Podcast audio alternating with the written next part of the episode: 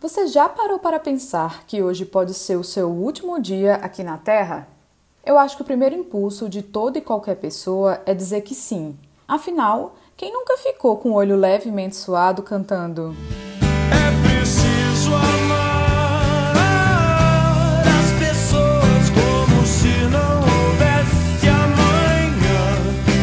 Depois de tomar cinco ou seis cervejas. Ou até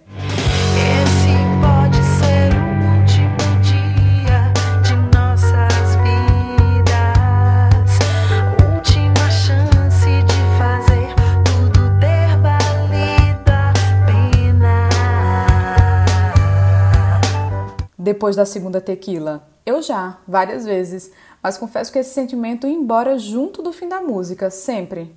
Esses dias esse assunto me tomou por completo depois de começar a assistir e não terminar um filme novo na Netflix. Se chama Esticando a Festa e conta a história de uma jovem que morre em um acidente, bem tosco por sinal, e tem a chance de voltar à Terra para consertar seus erros com amigos e familiares. Como termina, eu não sei, e nem tive curiosidade de saber. Se fosse apostar, diria que deu tudo certo, né? Até porque duas chances de consertar tudo seria demais. Mas voltando, eu juro que até aquele momento em nada o filme me tocou. Inclusive, emendei um drama adolescente só para finalizar o domingo. Mas se você é ansiosa como eu, sabe que nada pode ser tão promissor quanto a hora de dormir de uma noite de domingo. Tudo que você não pensou durante toda a sua vida, 29 anos no meu caso, passa em sua mente em questão de minutos. Ou horas, né? A depender do surto. E assim, o Esticando a Festa virou Esticando a Noite para mim. Você tá sentada? Caso não, te recomendo que faça isso, porque lá vem história, lá vem textão. Eu sou Érica de Oliveira e um real podcast da minha vida barra morte começa agora.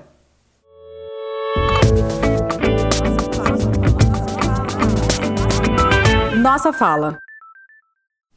Há quase três anos eu tive uma experiência extremamente traumática. Esse assunto não é meu tema favorito e acho que nunca será. Já tentei, inclusive, escrever sobre isso, mas eu sempre travo. Escrever é um ato muito solitário e essa dor que eu sinto é tanta que transborda. Não que eu queira que alguém sofra comigo ou por mim, mas eu acho que um pouco de autocompaixão não faz mal a ninguém. Depois de ter o meu cérebro tomado por uma trombose, com diversos coágulos uma isquemia severa, cinco dias de UTI, exames mais exames, mais uns dias de apartamento no hospital, veio o diagnóstico: Síndrome do anticorpo antifosfolípide. Para os mais íntimos, SAF, uma doença autoimune sem cura que se caracteriza pela produção de anticorpos que interferem na coagulação do sangue. Um dos sintomas da doença é exatamente a formação de trombos, que podem ocorrer em qualquer lugar do corpo. Na época, lembro de considerar que a sorte que me levou a ter SAF, uma doença considerada rara, foi a mesma que me salvou da morte ou de uma sequela grave, que poderia ter me deixado com grandes limitações. A verdade é que quando algo tão ruim acontece, você tem apenas duas escolhas: reverter tudo isso em gratidão ou lamentar. Afinal, quem quer ter uma doença sem cura que pode a qualquer momento, mesmo com tratamento adequado, mudar sua vida completamente ou te levar para sempre? Se você já passou por algo do tipo, talvez entenda do que eu estou falando. Eu escolhi agradecer. Nossa, e como eu agradeci! Mas, já diz por aí, o brasileiro tem péssima memória. E com o passar dos dias eu comecei a esquecer todo aquele sentimento de gratiluz pela vida, pela chance, por tudo que poderia ter acontecido e não aconteceu, pela nova oportunidade de viver. O horário de tomar minha medicação, antes sinalizado com o despertador com emoticon de coração, virou motivo de vergonha. Eu não queria as pessoas olhando para mim questionando, mesmo em silêncio, porque uma menina tão jovem estaria tomando todos aqueles remédios no meio da tarde todos os dias. Eu não queria ser lembrada na frente de tudo e de todos do quão frágil eu era.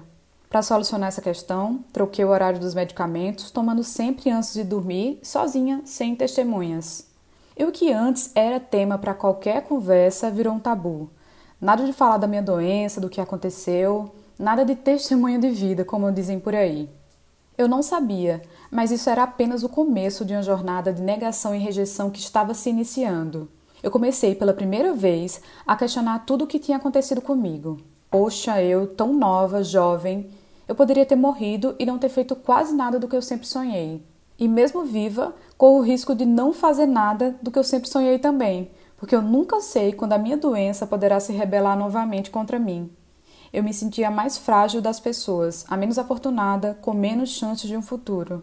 E nada me fazia esquecer um pouco disso. Exames a cada três meses, ajustes de medicação, recomendações sobre estilo de vida e até sobre maternidade. Não era justo. Na verdade, não é justo. Sabe quando você começa a gastar todas as suas energias para lamentar e esquece de viver? Eu esqueci de viver. Nada tinha graça, afinal eu poderia morrer a qualquer momento. Nada fazia sentido, afinal eu poderia ficar muito doente naquele mesmo dia. Mas essa chave virou novamente para mim. Eu não sei em que momento e nada de traumático precisou acontecer. Apenas tudo mudou de novo, não de vez, mas aos poucos. Eu voltei a ser grata por tudo que me aconteceu. Grata por ter sobrevivido, por não ter sequelas, grata por viver tão bem saudável ao longo desses anos, apesar de tudo. Passar por essa pandemia, sendo uma pessoa com comorbidade, não foi uma tarefa fácil. Somado ao medo natural da morte que ronda todos os meus dias desde outubro de 2018 e ao medo de morrer de Covid, veio o incrível medo de estar viva. Parece surreal, né? Mas eu tive medo de estar viva. Isso não quer dizer que eu não quisesse estar viva, eu apenas temia por isso. Para ser sincera, eu acho que não tem uma pessoa no mundo que não tenha sido atacada por esse sentimento em algum momento nesses últimos meses, principalmente se você mora no meu país ou já ouviu falar de Bolsonaro. E confesso que eu ainda não perdi totalmente esse medo de viver. Minha doença está controlada, hoje eu lido bem melhor com ela, sem grandes mágoas. Agradeço todos os dias por ela se manter longe dos olhos, mais perto do coração, como já dizia Nana Caymmi. Já estou vacinada com as duas doses da vacina e com gritos de Viva o SUS e fora Bolsonaro, mas ainda temo estar viva.